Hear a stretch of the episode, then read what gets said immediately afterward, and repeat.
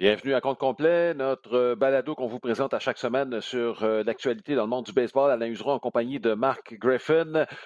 Marc, euh, bon, au cours des derniers mois, dernières années aussi, il y en a plusieurs qui se plaignent de la façon dont le baseball est joué et tout ça.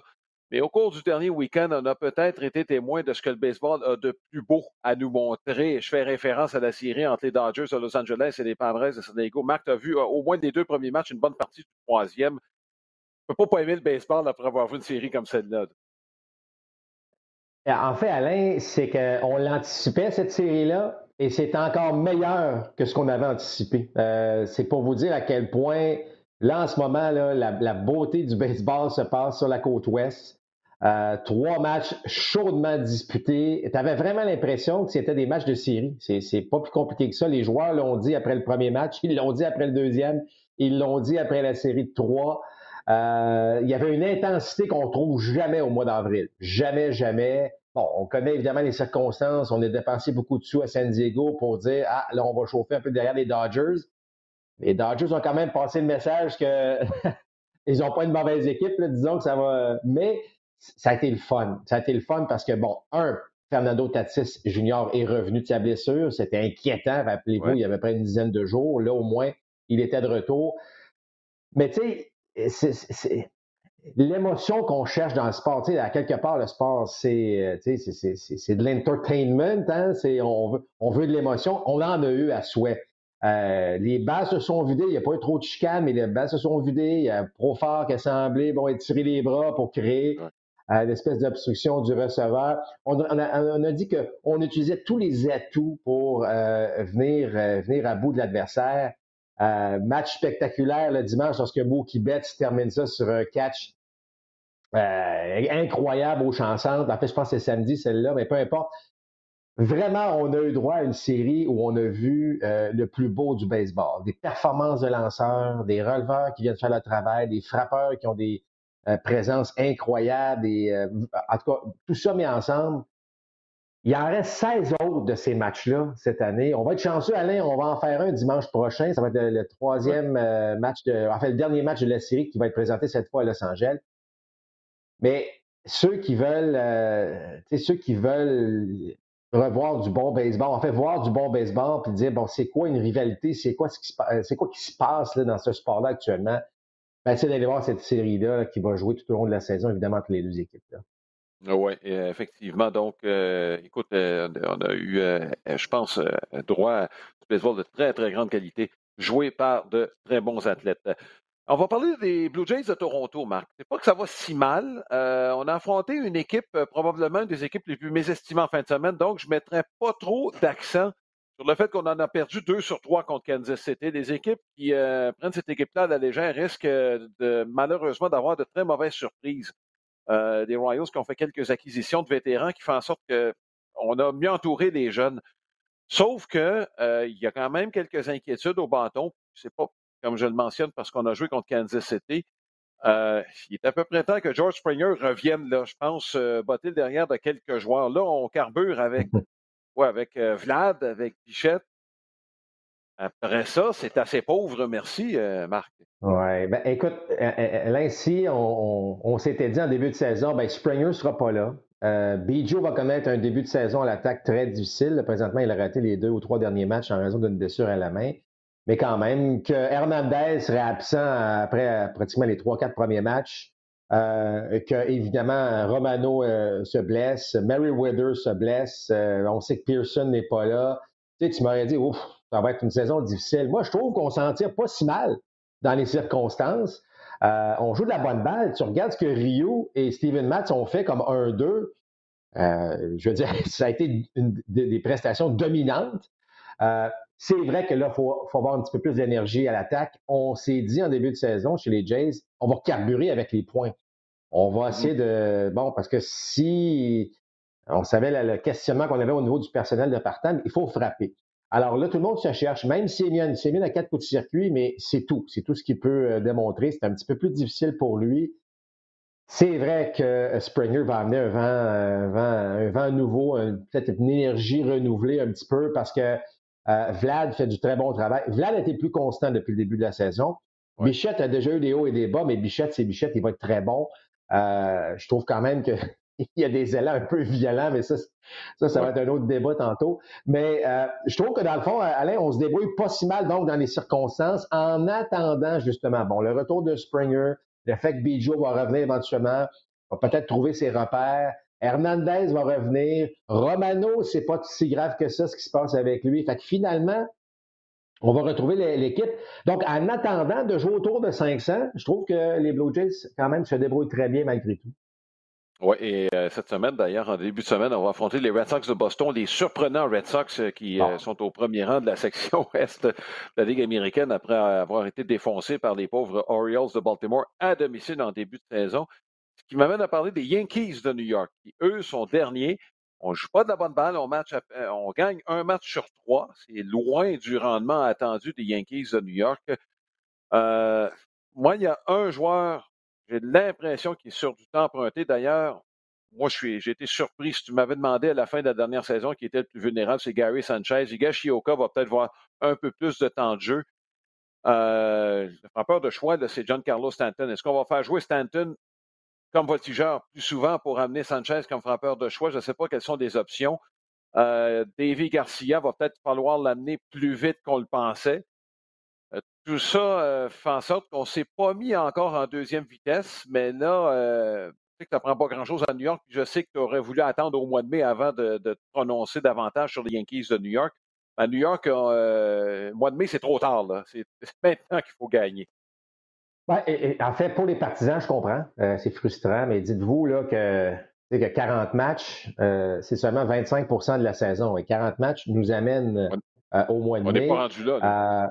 On n'est pas rendu là. C'est pour ça qu'il ne faut pas paniquer. J'ai écouté les propos de Cashman, ils sont loin de paniquer, mais on est à New York, tu fais bien de le mentionner, et on commence à entendre des bon, je pas des rumeurs, mais en tout cas, des gens qui mentionnent le nom d'Aaron Boone. Est-ce qu'Aaron Boone est encore l'homme de la situation? Écoute, Alain, euh, là, je vais, euh, euh, je vais te défier avec ta mémoire qui, qui, est très bonne pour ça, mais la dernière fois qu'un gérant des Yankees a été congédié durant une saison, un petit bout de temps, là, et c'est Bucky ben, C'est l'époque de Steinbrenner, ça. Alors, c'est pour ça qu'on n'a pas l'habitude de paniquer chez les Yankees. C'est pour ça que je ne pense pas que le poste d'Aaron Bone est nécessairement en jeu. Mais c'est la pire attaque de la Ligue américaine. Euh, là, les chiffres ne mentent pas. 55 euh, points marqués seulement depuis le début de la saison. L'égalité avec les Tigers. Euh, on a la pire fiche de la Ligue américaine. Si les Rockies n'étaient pas de ce monde, on aurait la pire fiche du, du baseball majeur présentement. Un MPP allant à 642 du côté des Yankees de New York combinés on est meilleur que ça. On est clairement meilleur que ça. Donc, ça va, ça va se placer. Mais est-ce que ça va se placer au point où on va venir dominer la division? Je, rappelle, c'est un, début de saison qui est difficile. Je m'attendais pas à un début de saison difficile, mais je m'attendais pas non plus, en tout cas personnellement, à une saison si extraordinaire de la part des Yankees parce qu'il y avait beaucoup de points d'interrogation. Et ça semble déjà se confirmer après 15 matchs, c'est-à-dire que, bon, Judge qui a déjà raté une coupe de match. Stanton qui s'est pas mis en marche encore. Euh, est-ce qu'on a vraiment remplacé Luke Voigt au premier but? On jongle avec ça. C'est le maillot qui joue là. On était chercher euh, Odor pour jouer au deuxième. Honnêtement, bon, on n'a pas encore fait wow, mais on, faut être patient. Euh, là, il y, a Ford qui a été rappelé là, du, du, euh, du, site d'entraînement pour venir aider main forte. C'est l'attaque, ça se passe. Garrett Cole a perdu son dernier match, mais quoi, il a accordé trois points. Là à un moment donné, il faut, euh, il faut que l'attaque, un peu comme les Jays, il faut que l'attaque produise davantage du côté des Yankees. C'est pas le cas. Euh, mais il ne faudrait pas en perdre encore 4 sur 5. Euh, puis te retrouver vraiment à faire du baseball de rattrapage pendant les deux prochains mois. Parce que si vous êtes 8, 10 matchs en bas de 500 rapidement, Alain, c'est dur de rattraper 10 matchs, même s'il y a beaucoup de matchs à jouer. fait que si, on paniquons, paniquons pas encore, euh, parce qu'il y a seulement 15 matchs de jouer. Autrement dit, là, il, y a, 140 quelques matchs qui restent à jouer. Mm-hmm. Mais euh, il faudrait que ça qu'on sente un changement plus tôt que plus tard dans cette équipe-là. Il n'y a pas de fun. Tu parlais des Red Sox mm-hmm. tout à l'heure. Euh, écoute, le party est pris à Boston. Là. Euh, les gars du fun, JD, JD Martinez est reparti sur, sur, ses belles, sur ses belles années transporte tout le monde, on marque des points. Soudainement, je ne sais pas, il y, a, une confiance renouvelée. Je trouve ça très beau ce qui se passe à Boston. Mais tu regardes, regardez un match des Red Sox, regardez un match des Yankees, regardez comment ça se passe à l'intérieur d'un abri du côté des Red Sox, comment ça se passe du côté des Yankees. C'est deux mondes actuellement. Là. Oui, et euh, tu sais, on parlait la semaine dernière de l'absence d'un frappeur gaucher et de l'importance de Rowdy Tellez avec euh, les Blue Jays dans une formation qui est pactée de frappeurs droitiers. On a mentionné chez les Yankees de New York, c'est une équipe qui habituellement euh, a carburé beaucoup avec ses frappeurs de puissance gaucher. Faites le tour de l'histoire des Yankees de New York et on n'a jamais gagné sans avoir cette présence d'un gros gaucher dans l'alignement. Puis là, euh, bon, euh, l'expérience de Jay Bruce, euh, Marc, n'a pas fonctionné. C'est Jay Bruce lui-même, je pense qu'il l'a peut-être vu venir aussi. Jay Bruce, qui n'avait plus la puissance d'antan, qui a décidé lui-même de prendre sa retraite. en fait, petite parenthèse de Jay Bruce, c'est une belle carrière. Je crois premier rond des Reds de Cincinnati. Il en a donné beaucoup aux Reds au cours de sa carrière d'une douzaine d'années. Oui, absolument. Euh, écoute, euh, Jay Bruce, puis partout où il est passé par la suite, que ce soit Cleveland ou après sa carrière avec, avec les Reds, mm. il s'est promené un petit peu, mais chaque fois, il a eu un bel impact. Euh, fait sentir sa présence. Là, avec les Yankees, c'est devenu, ça plus difficile. On le voyait rater des balles, là, qu'au moins il devait mettre en jeu puis passer sous la balle. Alors, lui-même s'en est rendu compte. Je ne veux pas être avant mon temps, Alain, parce qu'on sait que euh, bon, euh, la saison est encore longue, on n'est pas euh, en l'entre-saison, mais tu sais que les fameux joueurs d'arrêt c'est cette, cette cuvée de joueurs d'arrêt qu'on va retrouver comme joueurs autonomes à la fin de la saison. Corey Seager, frappeur gaucher, joueur d'arrêt c'est là que les Yankees vont vouloir s'en aller. On est au mois d'avril, on aura le temps d'en parler, mais tu sais, tu parles de frappeur gaucher. Moi, je pense réellement aussi que c'est un, un défi, ça veut dire que c'est un problème majeur. C'est certes un défi d'aller chercher de l'aide comme frappeur gaucher. Euh, j'ai l'impression que les Yankees pourraient être agressifs durant l'entre-saison pour mettre sous contrat éventuellement Corey Seager euh, des Dodgers.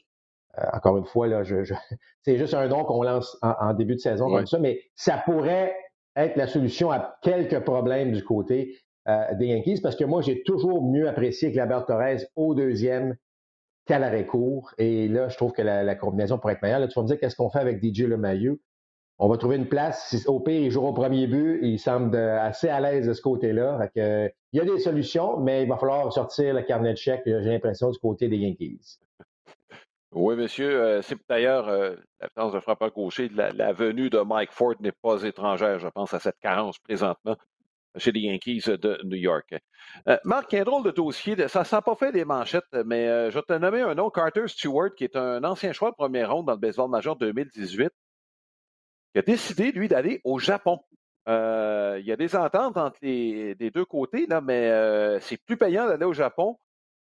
De ce côté-là, on sait que les salaires sont limités dans les premières années dans le baseball majeur. Les Japonais ont décidé de faire fi de l'échelle salariale pour l'amener là-bas. C'est pas dit qu'il va jouer régulier la première année, mais moi, euh, je déteste pas qu'il y ait un peu de concurrence de la part de la Ligue Nippon, qui est, disons-le, la deuxième meilleure ligue. En fait, il y a deux circuits au Japon. Là. Il y a la Ligue centrale, la Ligue pacifique, qui sont les deux ligues majeures comme la Ligue américaine, la Ligue nationale, si vous voulez, là, un parallèle avec ce qui se passe en Amérique du Nord. Mais je déteste pas du tout qu'il y ait un minimum de concurrence entre les deux continents. Euh, je peux te dire une chose, Alain. L'association des joueurs non plus n'aille pas ça. Euh, parce que là, ce qui se passe présentement, c'est que lui s'en va là-bas. C'est un choix de première ronde de 2018, tu l'as dit. C'est pas il y, a, il y a 10 ans, c'est tout récent. Et lui, il va faire beaucoup plus d'argent jeune et il va pouvoir être libre, bon, c'est pas sous forme d'agent libre, si tu veux, lorsqu'il aura 25 ans.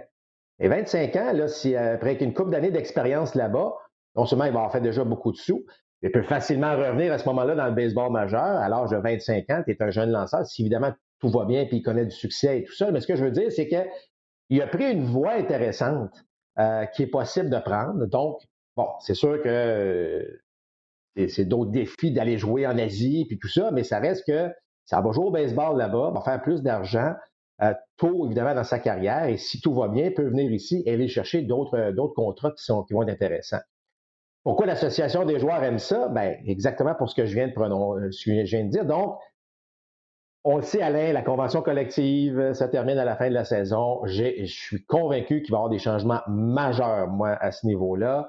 on a vu à quel point les contrats de, joueurs de 30 ans, on en donne de moins en moins à long terme, évidemment. On a vu des équipes donner des plus gros contrats à des jeunes joueurs aussi pour justement s'assurer qu'on a on les garde un peu plus longtemps.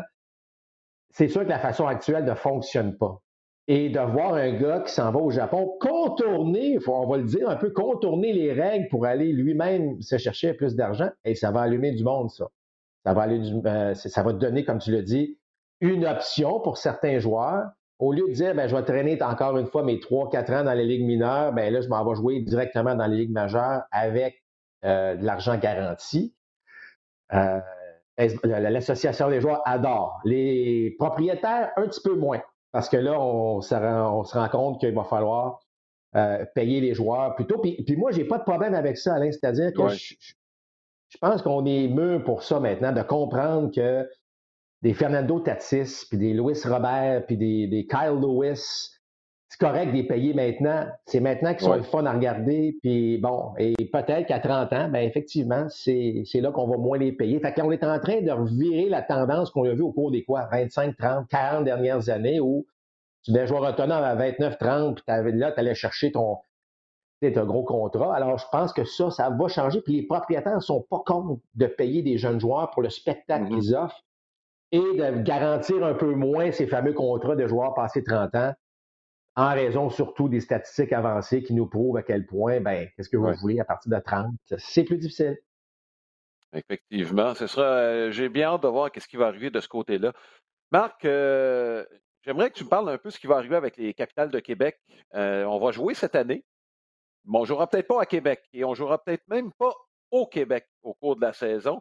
Et ça, c'est bon pour les capitales, c'est bon pour les aigles, c'est bon pour la formation d'Ottawa aussi. Est-ce que tu peux nous donner des détails un peu sur la façon dont ça va fonctionner? Bien, en fait, euh, bon, on va former, ce qu'on va faire là, avec euh, bon, les restrictions qu'actuellement au niveau, euh, bon, partout au Canada, aux États-Unis, les frontières et tout ça, la Ligue Frontier, premièrement, fait un travail colossal. la Ligue aurait pu facilement dire, écoutez, là, vous autres au Canada, qu'est-ce que vous voulez? Là? Fermez vos livres pendant une autre année, puis on va dire on va poursuivre. Fait qu'on sent qu'il y a une belle synergie qui s'est créée entre la Ligue Frontier. Il ne faut pas oublier que les Capitales devaient jouer pour la première fois l'an dernier dans la Ligue Frontier. Fait techniquement, ils n'ont pas joué encore, tout comme les Aigles de Trois-Rivières. Et on devait avoir la nouvelle franchise d'Ottawa cette année. Donc, on a dit à la franchise d'Ottawa, savez-vous quoi? On va attendre l'année prochaine officiellement pour vous, démarrer vos, choses. Alors, ce qu'on a décidé de faire, c'est qu'on va créer une nouvelle équipe qui s'appellera ni les Capitales, ni les Aigles. On va former un, on va, un nouveau nom qui va sortir sous peu. Et on va mettre tous les joueurs canadiens qui devaient jouer dans, pour les, les capitales, les, les, les, aigles, évidemment, euh, à Ottawa. Alors, on va former la, meilleure équipe possible avec des joueurs canadiens. Et là, on s'en va jouer sur la route aux États-Unis. Donc, il va y avoir un camp d'entraînement à partir du 13 mai aux États-Unis pour ces joueurs canadiens-là. Et on va se promener euh, peut-être pendant quelques mois. Le risque qu'on prend ici, c'est jouer toute la saison sur la route. Ce qu'on souhaite présentement, c'est qu'on puisse jouer au moins jusqu'au mois de juillet et souhaiter qu'à partir du mois de juillet, ben, là, on puisse venir jouer quelques matchs et à Trois-Rivières et à Québec euh, de cette équipe-là. Donc, c'est pas évident. Euh, c'est des joueurs et entraîneurs qui vont partir, qui vont laisser leur famille là pendant un, deux, peut-être même trois mois. Mais malheureusement, c'est le prix à payer en ce moment si on veut, bon, si on veut jouer, si on veut du développement, si on veut que les ligues puissent euh, puisse fonctionner. Alors, euh, belle initiative, gros, gros travail de, Michel Laplante. En fait, les deux organisations, que ce soit les Aigles et les Capitales, on a travaillé très fort pour en venir à ça.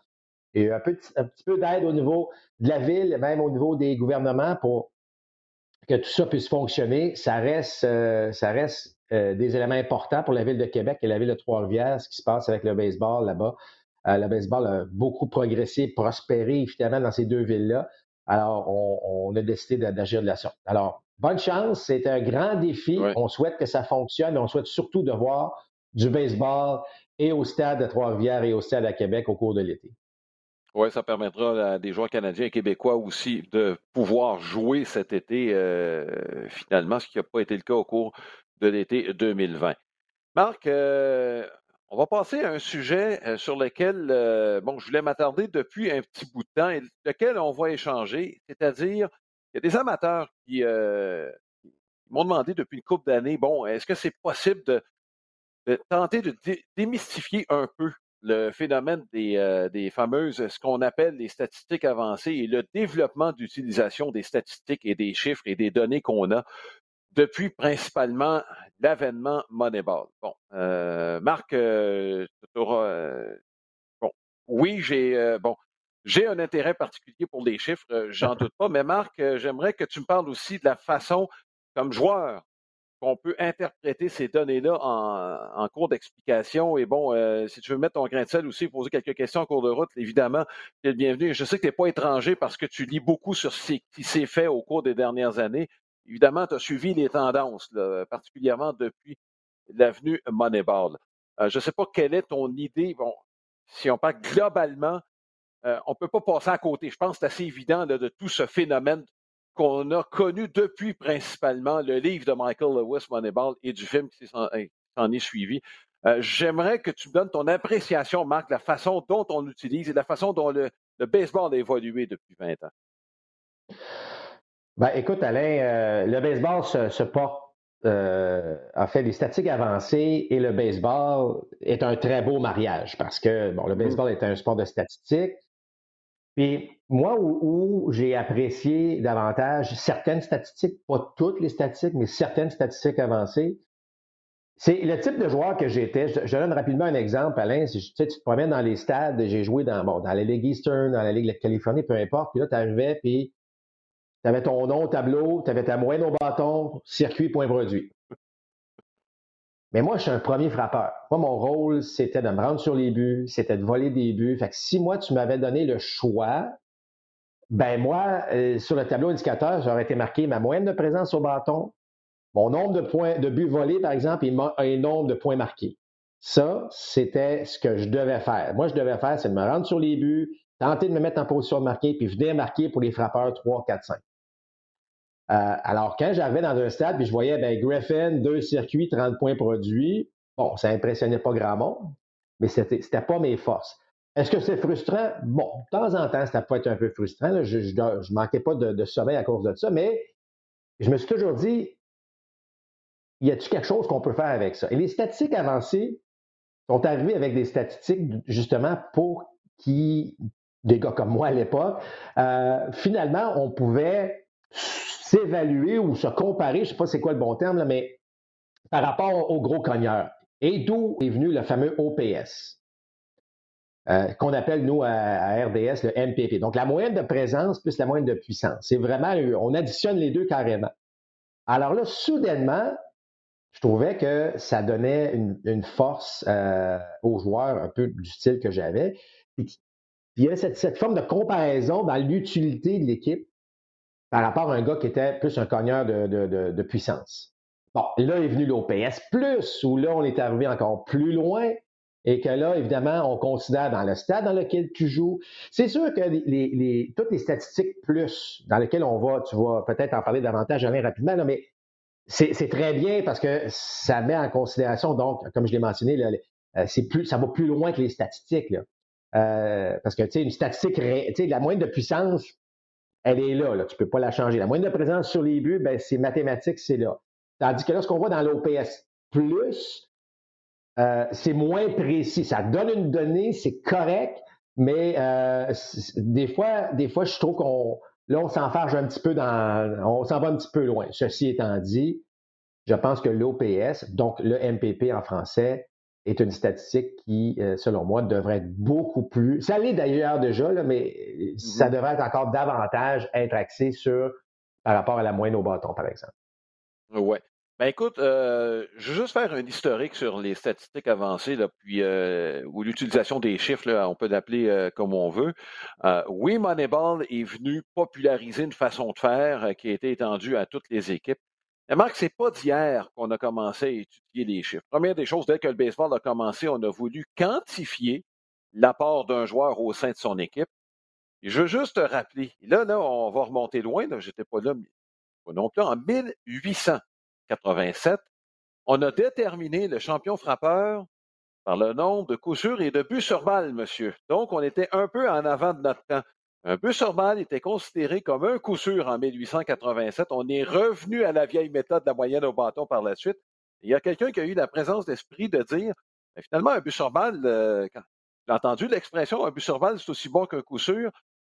C'est pas loin de la vérité, celui qui avait déterminé en 1887 que c'était le champion frappeur qui avait donc la, meilleure moyenne de présence sur les buts. Et juste pour euh, par la suite, Alan Roth. Je ne sais pas si c'est un nom que tu as déjà entendu, Marc. C'est un Montréalais qui a travaillé euh, comme statisticien avec les Royaux de Montréal. Et à un moment donné, Brent Shrieky l'a amené avec lui, avec les Dangers. Et dans le processus d'entrevue, la question qui a fait la différence, a été Qu'est-ce que tu penses des points produits? Et Alan Roth lui a répondu C'est une statistique arbitraire parce que le, frappeur n'a aucun contrôle sur ce qui se passe avant lui. Et c'est comme ça qu'Alan Roth a réussi à avoir le boulot avec les Dodgers.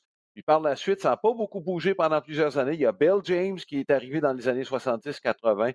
Et par la suite, ben, Moneyball avec euh, Billy Bean qui a amené bon, quelqu'un qui se spécialisait dans les chiffres. On a romancé un peu de la façon que ça fonctionnait dans le film Moneyball. Mais toujours est-il qu'on a utilisé effectivement cette faiblesse, c'est-à-dire le fait qu'on valorisait très peu le nombre de buts sur balle et conséquemment, ben, du côté des lanceurs, on ne valorisait pas assez ceux qui en donnaient peu et ceux qui donnaient peu de coups de circuit. Euh, le fameux coup de circuit, Marc, le fameux circuit de trois points. Bon, ben, on cherchait des lanceurs qui n'en donnaient pas de coups de circuit, ni de but sur balle, de sorte qu'on voulait des lanceurs qui forçaient l'adversaire à mettre la balle en jeu et permettre à la défense de faire le travail. Tout ça pour dire que ce n'est pas d'hier qu'on tente de, de, de, quantifier la valeur. Quant au MPP, la grosse force de cette statistique, outre le fait que ça combine la moyenne de puissance, moyenne de présence sur les buts, c'est le fait qu'on a établi que oui, il y a une corrélation très, très forte entre ce qu'un joueur peut amener à l'attaque et cette statistique. J'ajouterais une chose, Marc, c'est que quand on veut quantifier quelque chose, une des forces de cette valeur-là est sa simplicité. C'est pas compliqué de savoir c'est quoi le MPP, c'est la moyenne de, euh, puissance et de présence. Certains vont dire avec justesse que malheureusement, on ne donne pas assez de valeur à la moyenne de présence sur les buts par rapport à la moyenne de puissance, ce qui est vrai. Mais la somme individuelle de ces deux données-là nous donne euh, une corrélation qui est très, très forte, Marc. Et oui, c'est vrai que la moyenne de présence sur les, buts est plus forte, puis tu vas comprendre pourquoi avec l'exemple que je vais te donner. Le but d'un lanceur quand tu affrontes un frappeur, c'est quoi? C'est de le retirer. C'est pas compliqué, là. Donc, conséquemment, c'est quoi le but du frappeur si on se met à la place du lanceur? C'est de ne pas se faire retirer. Donc, de se rendre sur les buts qui correspond à la moyenne de présence sur des buts. C'est pas compliqué à comprendre. Donc, la simplicité du MPP reliée à la très forte corrélation fait en sorte qu'on l'a adopté. C'est pas compliqué. C'est de là que ça vient, cette statistique-là. Quant au MPP, je vais te donner un exemple fort simple de cette saison en 2021. On a fait des Cubs de Chicago dimanche. On l'a vu, c'est la pire équipe cette saison à l'attaque dans le baseball majeur.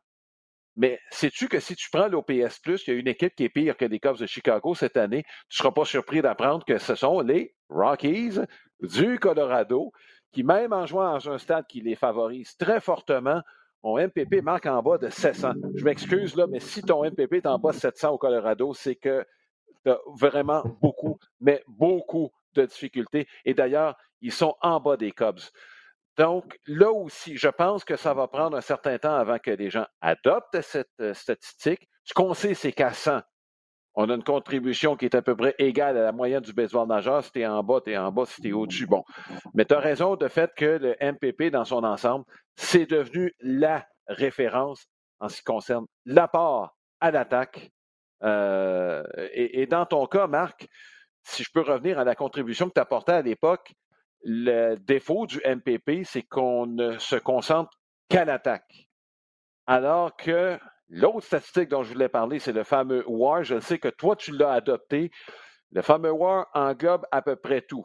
Ton apport à l'attaque, ton apport en défense et en plus, en prenant en considération le stade dans lequel on jouait, dans lequel on joue de façon générale. C'est pour ça que le WAR a été adopté. Est-ce qu'il est parfait? La réponse est non. Euh, si on recherche la statistique parfaite, Marc, on va avoir cette même discussion-là l'année prochaine, dans 5 ans, dans 10 ans, dans 50 ans. Parce que ce sont des humains qui continuent de jouer. et tu vas avoir peut-être de meilleures façons d'évaluer un joueur, mais la statistique parfaite, peu importe le sport, même au baseball, on ne réussira jamais à l'atteindre. Bien franchement, c'est tant mieux comme ça, Marc, parce que je ne voudrais pas avoir des robots et avoir une certitude à chaque fois qu'on met un lanceur et qu'on met un frappeur dans telle position. Ben, écoute, Alain, euh, je, retiens euh, plusieurs choses de ce que tu as mentionné. Euh, juste pour le mm-hmm. fameux WAR, rapidement, bon, ça veut dire Win Above Replacement. Alors, ça dit ce mm-hmm. que, ce que tu as mentionné tout à l'heure, c'est que on, a, on, a une moyenne d'un joueur moyen, puis si tu es au-dessus, bien évidemment, c'est l'apport que tu apportes pour ton équipe. Et évidemment, si tu es dans de ça, ben, c'est l'inverse. Mais ce que, ce que je retiens, tu parlais des, euh, des fameux buts sur balle au début du siècle. Euh, tu sais, le baseball, ce sont des cycles. Hein, il y a des tendances. Là, on est dans une ère actuellement, beaucoup de retraits sur des prises où la puissance prend le dessus. Mais tu sais, et, et qu'on valorise le but sur balle beaucoup plus parce que, bon, mm-hmm. c'est une, une, une, moyenne. Moi, là, il était pas rare, puis tu sais, j'ai joué, ça fait quand même un petit bout de temps, mais il est pas, c'était une époque pas si lointaine dans le baseball où on disait, et là je vais le dire en anglais, je vais le traduire après, mais You're not gonna walk your way to the big leagues. Quand j'étais dans les ligues mineures, on me disait, va, frapper, là, tu n'atteindras pas le baseball majeur en étant un mm-hmm. frappeur patient, en soutirant des buts sur balle.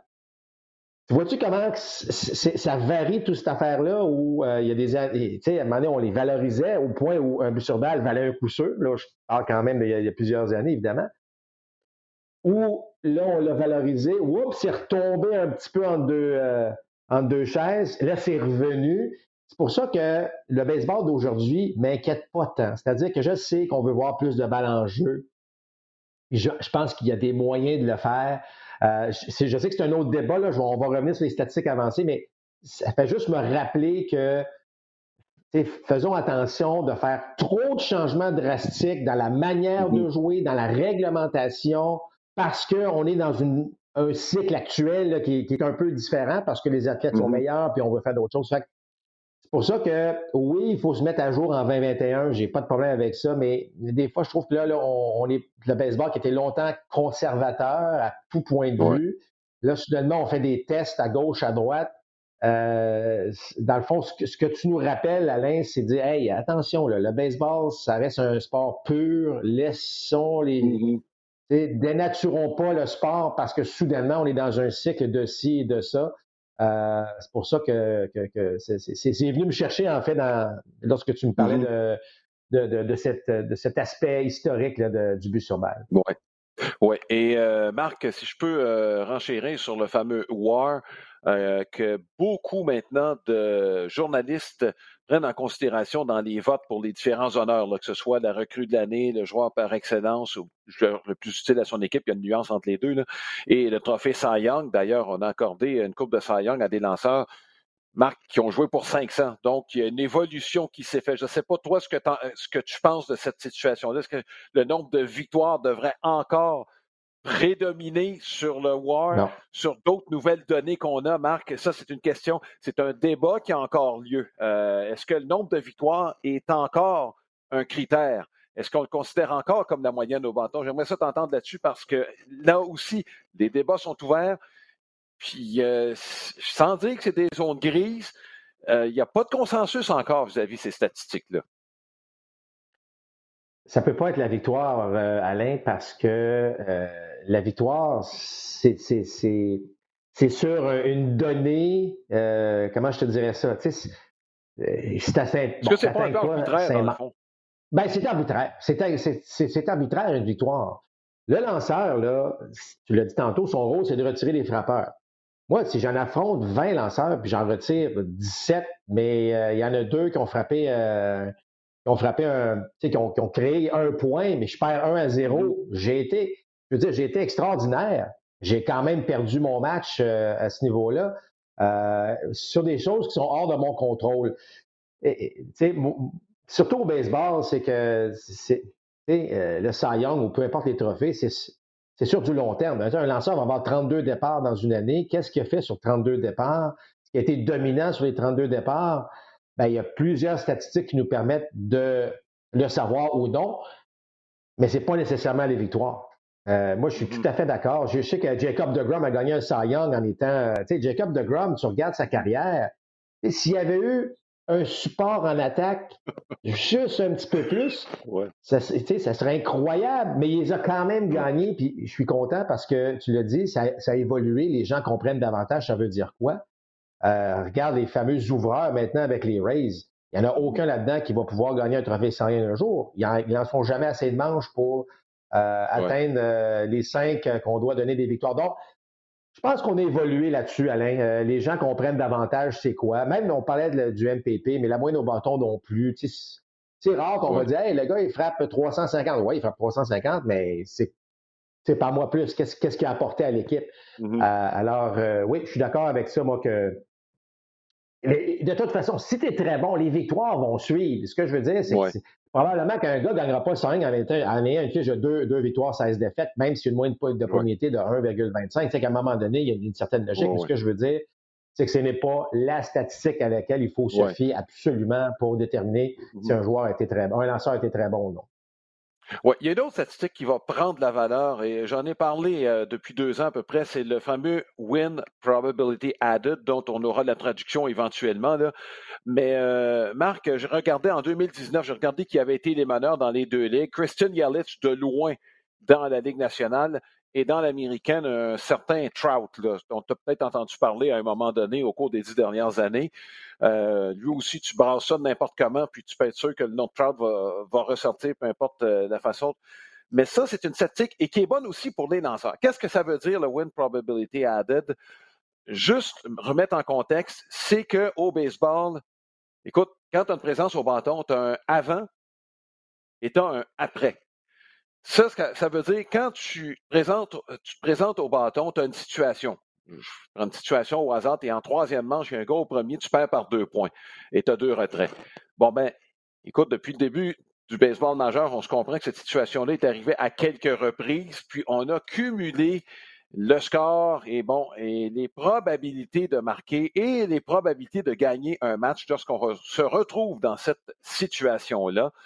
Donc, et dépendant de ce que tu vas faire après, ben, il y a un pourcentage de victoire qui est associé à la situation qui va suivre ta présence au bâton. Et ça tient compte du fait aussi s'il y a un vol de but ou non. Donc, on ajoute toutes les présences au bâton d'un joueur au cours d'une saison. On regarde les probabilités de gagner. Et, euh, bon, on les soustrait, dépendant si on s'est fait retirer ou non. Et c'est en additionnant ces situations-là qu'on va trouver au bout de la saison, ben, est-ce que tu as aidé mon équipe à gagner? C'est la même chose pour un lanceur pour chaque présence au bâton. Ça, Marc, je pense, tu sais, au fil des ans, on est. Et Bill James disait, lui, qu'il n'y a pas de preuve qu'un joueur peut exceller dans les situations sous pression.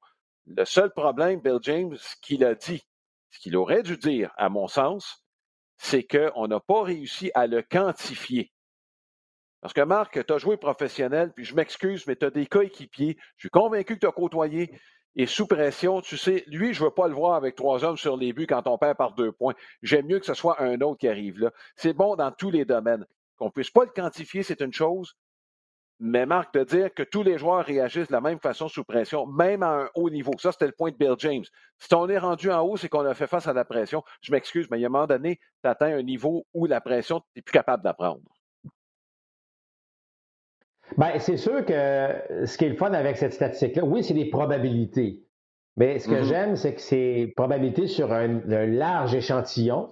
Euh, et, souvent, ben, effectivement, dans une saison, ben, il va y avoir des, situations de, de, de, pression, d'autres moins, mais sur, sur, un large échantillon, ça donne quand même un beau portrait. Euh, ça reste des probabilités, ça reste des calculs, mais encore une fois, s'il y a un sport qui permet ça, c'est bien le baseball, parce que tu te dis, tu peux prendre chacun des présences au bâton puis dire, ben, avant que tu arrives au bâton, la probabilité de gagner était de X, et après ce que tu as fait, si c'est un double de deux points, la probabilité est rendue Y. Euh, ben, ça compte. Alors, c'est, moi, je trouve ça intéressant. Est-ce qu'on se base uniquement là-dessus? Non, mais en même temps, mm-hmm. ouais. Et je vais te dire une chose, Alain, tu t'en vas en arbitrage aujourd'hui, tu négocies un contrat.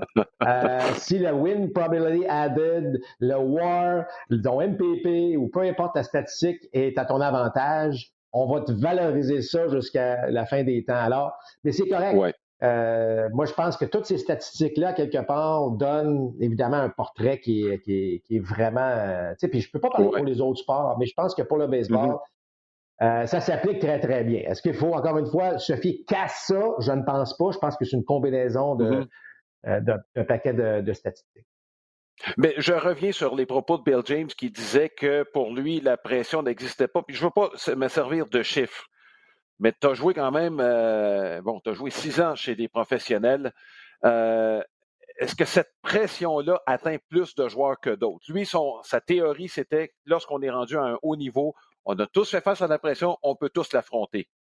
Est-ce que tu souscris à cette théorie-là ou au contraire, tu penses qu'il y a des joueurs qui réagissent mieux à la pression? Ben, écoute, Alain, c'est évident que lorsque tu atteins le baseball majeur, c'est puis surtout à une certaine époque où tu tapais des ligues mineures, puis euh, il y a une compétition énorme. au baseball, il n'y a pas mm-hmm. juste euh, il a pas juste une équipe de ligue mineure, il y en a six autres. il faut que tu battes six mm-hmm. voltigeurs de centre pour être le voltigeur de centre de ton équipe majeure. Puis, oui, le joueur a, développé des, des, outils sous la pression. Le problème, Alain, et on le voit, là, si tout le monde était tout le temps en confiance, puis qu'on n'avait pas de passage à vide, ben, on en aurait des frappeurs de 4 et de 500, mais c'est pas de même que ça fonctionne. Alors, tu sais, la pression va avec comment tu te sens aujourd'hui? Euh, comment, tu es-tu dans une, quand tu es dans une bonne séquence, là, tu dis, ah, amenez-moi tous les lanceurs, amenez-moi là les lanceurs, les DeGrom, Puff, les Kershaw, ah ouais, bien, je me sens bien, je vois bien la balle, je suis en confiance. Alors, si évidemment, il y, a une, situation qui permet de, euh, en fin de match, en fin de neuvième, mais tu sais, la pression, c'est sûr qu'elle est différente pour chacun. Parce que le baseball, mm-hmm. un sport où, euh, regarde, je vais, je, te simplifier ça, Alain. Un bon frappeur, il y a deux éléments. OK? Je suis capable d'amener mes mains le plus rapidement possible dans la zone de contact. Est-ce que je peux le faire en étant en équilibre? OK, ça, c'est la, version simplifiée. Donc, parce que je vais être rapide. Les gars lancent tellement fort aujourd'hui. Bon. Mais si je suis sous pression, est-ce que je le tiens plus serré, ce bâton-là? Et si je le tiens plus serré à chaque fois que j'ai une pression, je vais être moins rapide à la balle. Moins rapide va donner de moins bons résultats. Est-ce qu'il y a des frappeurs qui sont souvent dans cet état-là? Absolument. Par contre, je vais dire que lorsqu'ils sont dans une bonne séquence, ben, ils vont moins le serrer, ils vont connaître un peu de succès. Ce que je veux dire par là, c'est que je pense que les joueurs qui ont atteint le baseball majeur ont passé à travers des défis qui leur permettent d'avoir le droit de jouer dans le baseball majeur puis pas avoir l'étiquette du joueur 2. Mais mm-hmm. Il a raison de dire qu'on ne peut pas le quantifier, on ne peut pas savoir à, tout moment est-ce que dans quel état on se retrouve, est-ce que j'ai effectivement toujours. En fait, il y aurait des données, hein, si, si on est capable d'évaluer, si on est capable mm-hmm. d'évaluer ce qu'on appelle le exit velocity, donc, la, vitesse avec la. Bon, est-ce qu'on est capable de quantifier maintenant la vitesse de l'élan du frappeur? Si on est, on est rendu là, ben effectivement, là, on pourrait éventuellement dire écoute, à chaque fois que le gars, euh, je sais pas moi, deux coureurs sur les buts, puis le match est en jeu, ben son élan est de telle vitesse, puis en première manche ou les trois premières manches, euh, une autre vitesse. C'est comme le, lanceur de relève qui s'échauffe il va lancer 97, 98 dans l'enclos, mais quand il arrive dans le match, mm-hmm. c'est du 91, 92. Il est aussi bon, là, c'est qu'il serre la balle un petit peu mm-hmm. plus, la pression fait que. Alors, c'est pas facile souvent à déterminer ce genre euh, d'éléments-là. Et, chacun est différent. Mais peut-être qu'un jour, avec les données, on va mm-hmm. être en mesure peut-être euh, de cibler davantage ces gars-là en vertu de ce que je viens de mentionner. Bon, dernier point pour les stats avancés, c'est euh, cette façon qu'on va terminer le balado aujourd'hui. Et ça, c'est le véritable casse-tête euh, pour, euh, je pense, tout évaluateur au baseball, c'est-à-dire évaluer l'excellence défensive. On a quand même développé certaines choses et en fait, à un tel point que maintenant, on a incorporé dans le vote pour, ben, c'est, oui, il y a un vote parce que les gérants votent là, pour le, le Gandor. Bon, les statistiques avancées, sont un des critères qu'on utilise. Puis Marc, euh, je vais te nommer la liste des gants d'or pour 2019. Je vais laisser faire 2020 là, parce que l'échantillon de 60 matchs a fait en sorte qu'on a eu quelques surprises et pas sûr que sur 162 matchs, on aurait eu les mêmes résultats. Surtout quand tu considères qu'il y a eu deux joueurs de la même équipe comme receveur, comme finaliste, euh, Grandal et McCann. On se rend compte qu'il y a quelques incongruités. La nationale, là, je les nomme rapidement. Euh, bon, Key, lanceur, receveur Real Muto à l'avant-champ, Rizzo, Wang, Ahmed, Arenado, comme voltigeur Peralta, Kane, Bellinger.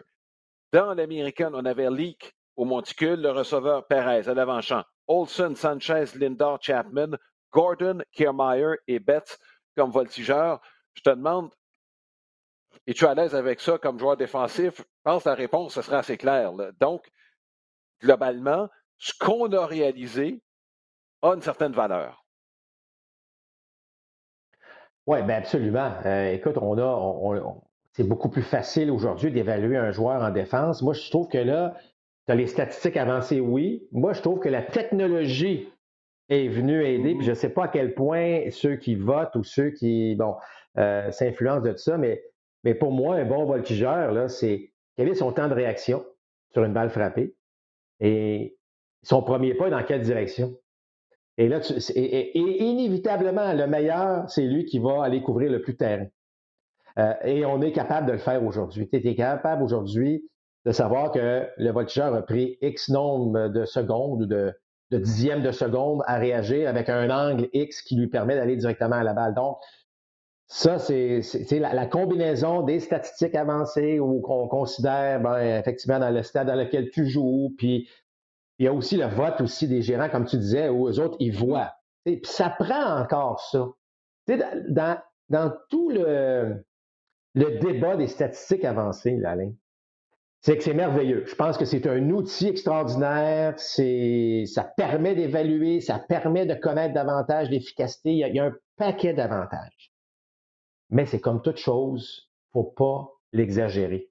Faut pas se mm-hmm. fier uniquement. Et, je trouve que la tendance euh, de certaines organisations, c'est que, écoute, il y a des organisations où on a éliminé tous les dépisteurs. On n'a plus besoin de dépisteurs. La, feuille, elle, nous le dit, qu'est-ce qu'il qu fait.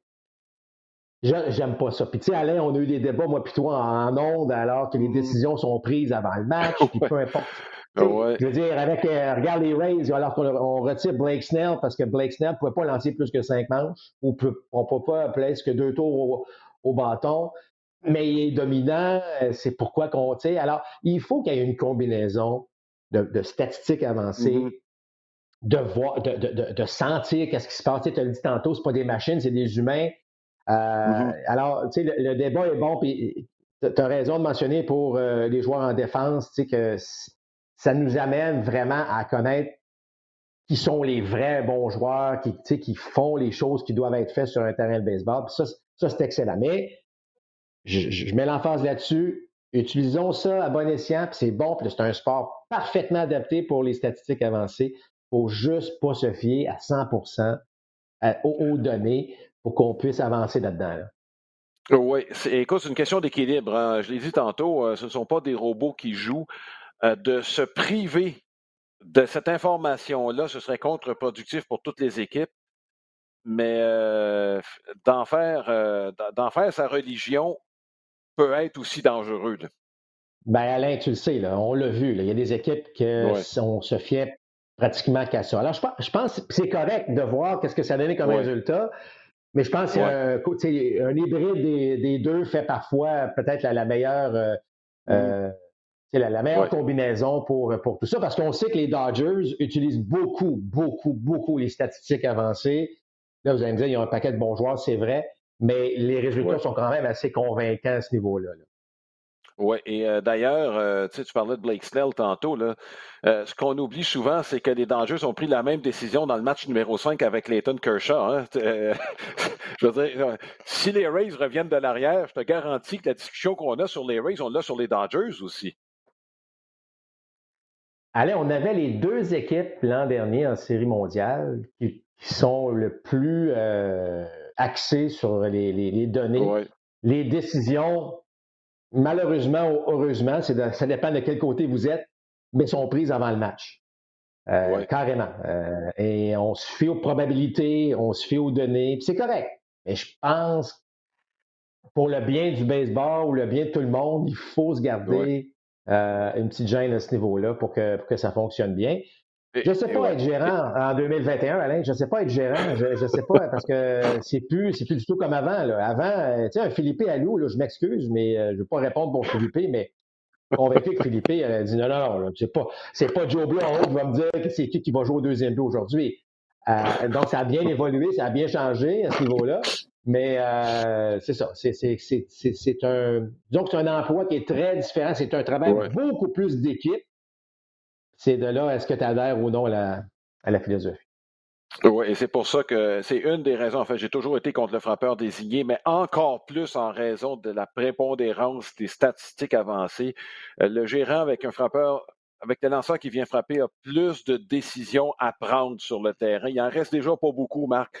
Euh, il va en avoir encore moins si tout le monde a le frappeur de choix. Et je veux juste te rappeler une chose, Marc, en ce qui concerne les Dodgers. Et un des premiers débats qu'on a eu sur les décisions prises par, euh, par la haute direction. Rappelle-toi la Série mondiale.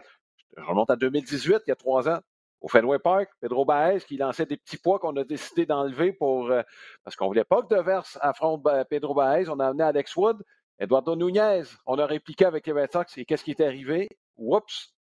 Nunez l'a mis de l'autre côté de la clôture. C'est une des premières fois, Marc, je me souviens qu'on avait eu une discussion là-dessus, puis euh, ça avait très mal tourné pour les Dodgers. Bien, en passant, Alain, tu as tout à fait raison, mais en passant, j'ai vu quelque chose que je n'avais pas vu depuis longtemps cette semaine dans le baseball un tir commandé à l'extérieur. Ah, tiens Et on a retiré le coureur. Alors, euh, il y a des, petites choses qui peut-être vont, revenir, je ne sais pas. On sait que le frappé court a pratiquement disparu et il n'y a pas quelque chose. Alors, on verra peut-être si euh, on revient. on l'a parlé tantôt, Alain, ce sont des cycles. Oui, oui. Et juste en terminant, un petit rappel qu'un but volé a fait en sorte que les Red Sox ont pu revenir de l'arrière en 2004 contre les euh, Yankees de New York alors qu'ils étaient en déficit de 3. Et qui a réussi ce bol de but? Le gérant des Dodgers lui-même, Dave Roberts. Euh, Marc, je rappelle que dimanche, on va faire le match entre les Dodgers et les Padres. Euh, c'est un rendez-vous à ne pas manquer en deux des équipes probablement les plus spectaculaires dans le baseball majeur. Merci Marc, euh, merci tout le monde d'avoir été là. On vous souhaite de passer une excellente semaine. Bon baseball à tous.